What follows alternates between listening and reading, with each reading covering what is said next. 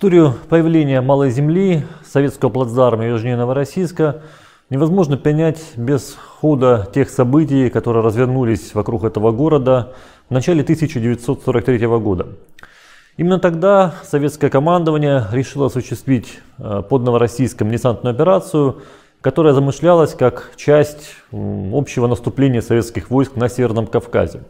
Вообще замысел десанта в Новороссийске возникает практически сразу после захвата немцами этого города, еще в сентябре 1942 года.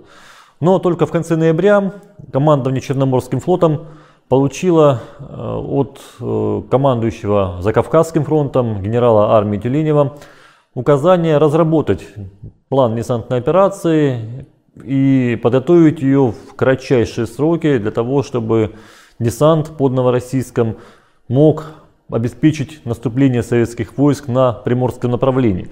Вся эта операция получила название «Операция море». Подготовка к операции велась Черноморским флотом достаточно тщательно. Э, осуществлялась разведка побережья, причем силами и диверсионных разведывательных групп, и с помощью подводных лодок, авиации, флота. Отрабатывались различные варианты мест высадки, Изучалась гидрология побережья, навигационные особенности на подходах к берегу. Соответственно, после некоторых колебаний руководство Черноморским флотом решило высадить главные силы э, под Южной Озерейкой или Озереевкой, как сегодня называют этот небольшой поселок на берегу Черного моря южнее Новороссийска. А в качестве вспомогательного направления выбрана была Станичка, небольшой пригород Новороссийска.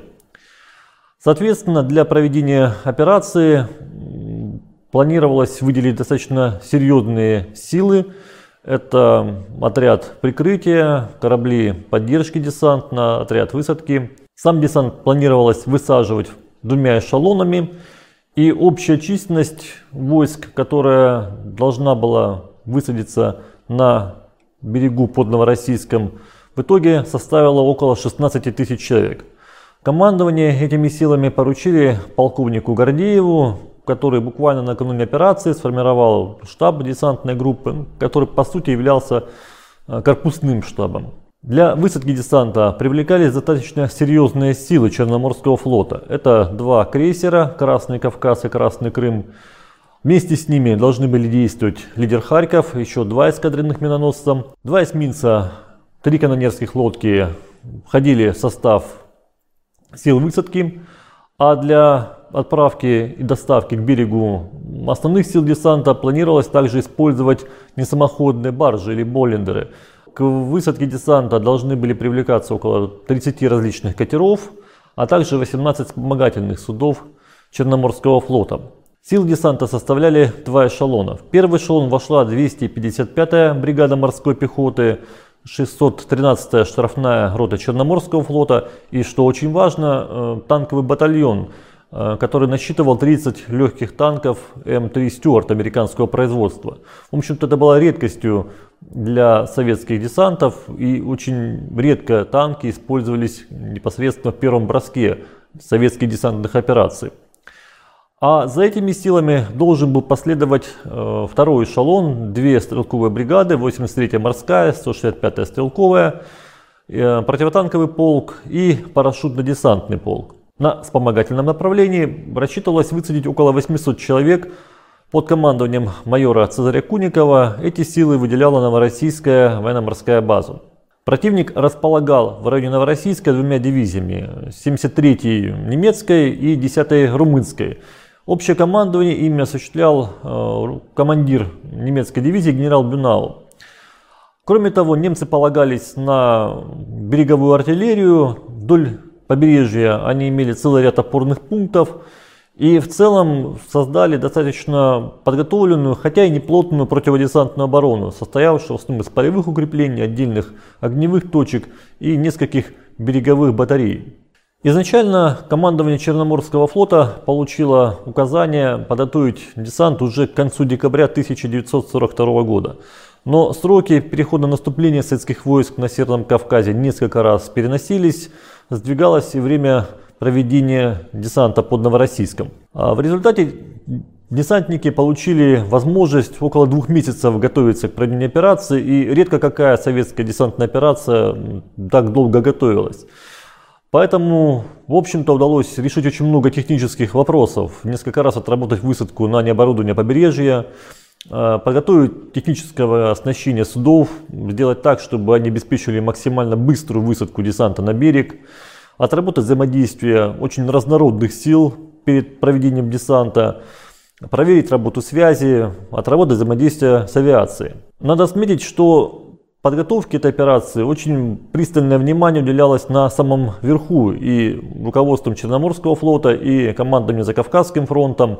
Вообще для черноморцев эта операция должна была стать таким переломным моментом, переходом наступления вслед за всеми советскими войсками на южном крыле Советско-Германского фронта. Не случайно накануне высадки с десантниками встречались такие высокопоставленные советские политработники, как член военного совета Черноморской группы войск э, Каганович, э, глава политического управления флота Рогов, ряд других руководителей. И, в общем-то, боевой дух десантников перед высадкой оказался на высоте. По многим свидетельствам расчет был на то, что операция повернет ход событий под Новороссийском. Однако важно отметить следующее. Э, Все-таки десант рассчитывался как вспомогательный удар в районе Новороссийска, а главный удар должны были нанести силы 47-й армии, наступавшей на сухопутном фронте. С начала января эта армия несколько раз предпринимала атаки на укрепление противника, но каждый раз эти атаки окончились э, с минимальным результатом. 47-я армия так и не сумела прорвать немецкий фронт к северо-востоку от города. И поэтому, когда в начале февраля 1943 года командующий Закавказским фронтом Тюленев решает все-таки высаживать десант, видимо, расчет строился на том, что этот удар сможет переломить ситуацию в пользу советских войск. Но, повторюсь, без нанесения главного удара к северу от Новороссийска десант мог и не выполнить поставленную перед ним задачу. Итак, в ночь на 4 февраля была назначена высадка. 3 февраля началось развертывание сил в районе Новороссийска. И практически сразу начинается сбой в операции. Отряд прикрытия, авиация около часа ночи начинают действовать согласно первоначальному плану. Тогда как основные силы первого эшелона, вышедшие из Геленджика из-за усиления ветра, не сумели вовремя подойти к району высадки. Командовавший этим отрядом контр-адмирал Басистый попросил у адмирала Октябрьского, командовавшего Черноморским флотом, перенести сроки операции, но оказалось слишком поздно, и в итоге с самого начала операции те силы, которые привлекались к ней, стали действовать в разнобой. Когда начинается высадка на этот, в общем-то, необорудованный берег, Противник открывает серьезный огонь по десантникам. Артиллерия и минометы сумели поджечь все три Боллендера, на которых находились танки десанта. Э, погибло еще несколько вспомогательных судов. Все это нарушило ход операции. Кораблям, которые осуществляли непосредственную поддержку десантников, так и не удалось подавить все огневые точки, а следовавшие к берегу канонерские лодки не сумели высадить главные силы первого эшелона. Только благодаря инициативе командира дивизиона канонерских лодок, капитана первого ранга Бутакова, удалось найти относительно безопасное место к западу от основного места высадки в районе озера Абрау. Там, собственно, началась высадка основных сил 255-й бригады морской пехоты. Но во время высадки на канонерских лодках э, возникла дискуссия о том, стоит ли продолжать высадку здесь, или же лучше будет ее полностью отменить. Связаться с командиром э, отряда высадки адмиралом басистым Бутакову не удалось. И в конце концов, когда начало светать, канонерские лодки покинули берег, не завершив высадку всех тех десантников, которые находились на их борту. В итоге днем 4 февраля э, советские силы, которые должны были продолжать высадку десанта из Южной Озерейки, покидают этот район. Попытка связаться с десантниками с помощью сторожевых катеров потерпела неудачу. Когда те попытались приблизиться к берегу в районе Озерейки, то были обстреляны противником. И после некоторых колебаний командование Закавказским фронтом, командование Черноморским флотом принимает решение 5 февраля направить основные силы десанта в район Станички, там, где удалось закрепиться вспомогательному отряду под командованием майора Куникова. Что же произошло на месте высадки и как сложилась судьба десанта у Южной Озерейки?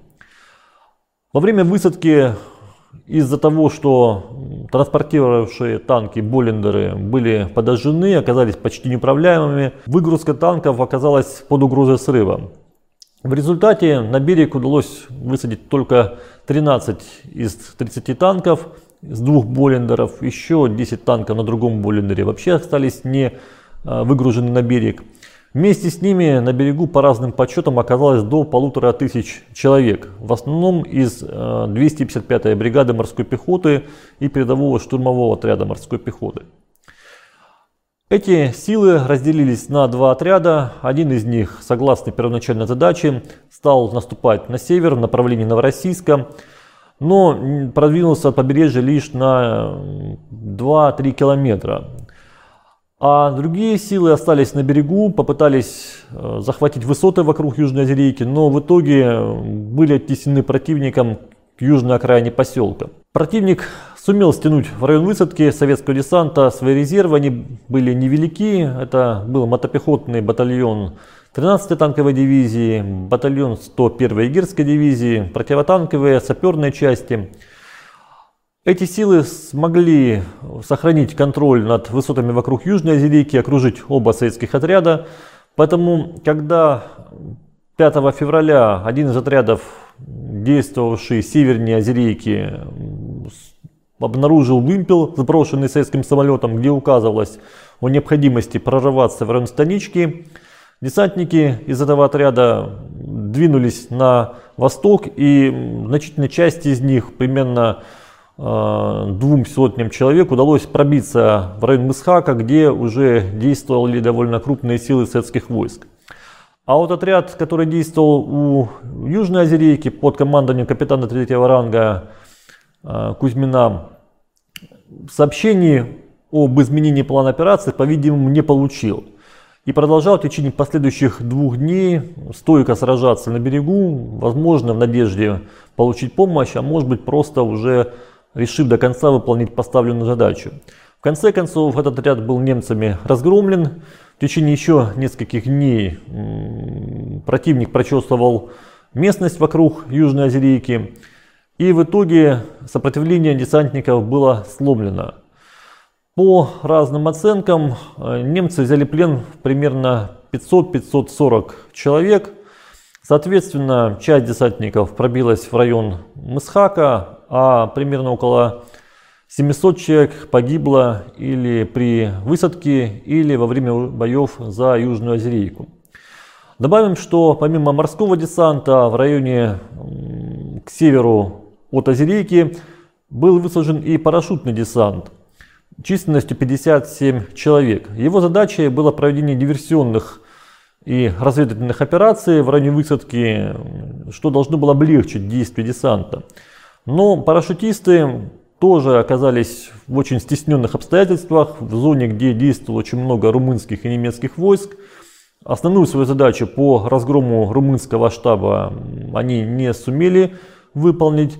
И в последующем часть парашютистов сумела выйти в район к северу от Новороссийска, другие были сняты с берега катерами Черноморского флота.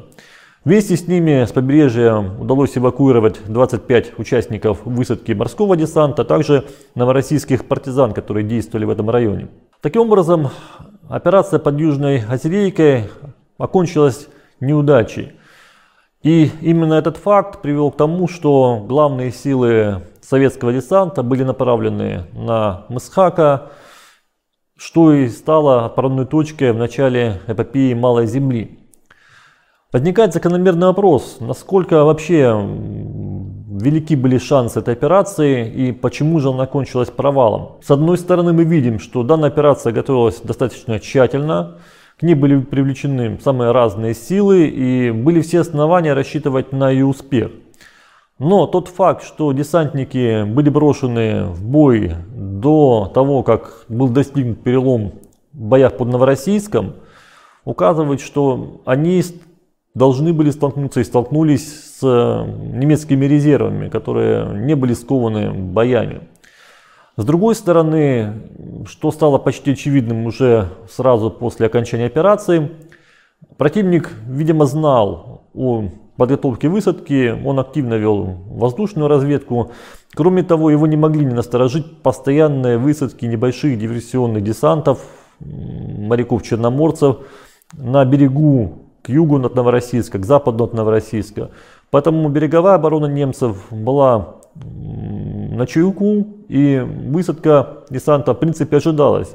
Вопрос был лишь в том, где конкретно эта высадка будет производиться. Вместе с тем, в отчете Черноморского флота, который был подготовлен сразу после окончания операции, отмечались и другие причины. Говорилось и о том, что средства для высадки десанта были не лучшими, что командование флотом не продумало запасные варианты, что контр-адмирал Басисты проявил пассивность при проведении этой операции – а также указывалось на то, что командующий десантной группой войск, полковник Гордеев, также не проявил должной настойчивости и не решил продолжать высадку в районе Южной рейки. Все это, конечно же, так, но действие советских десантников на берегу не может не вызывать уже уважения. Их мужество, стремление до конца выполнить задачу во многом способствовало успеху советских войск в районе Мысхака.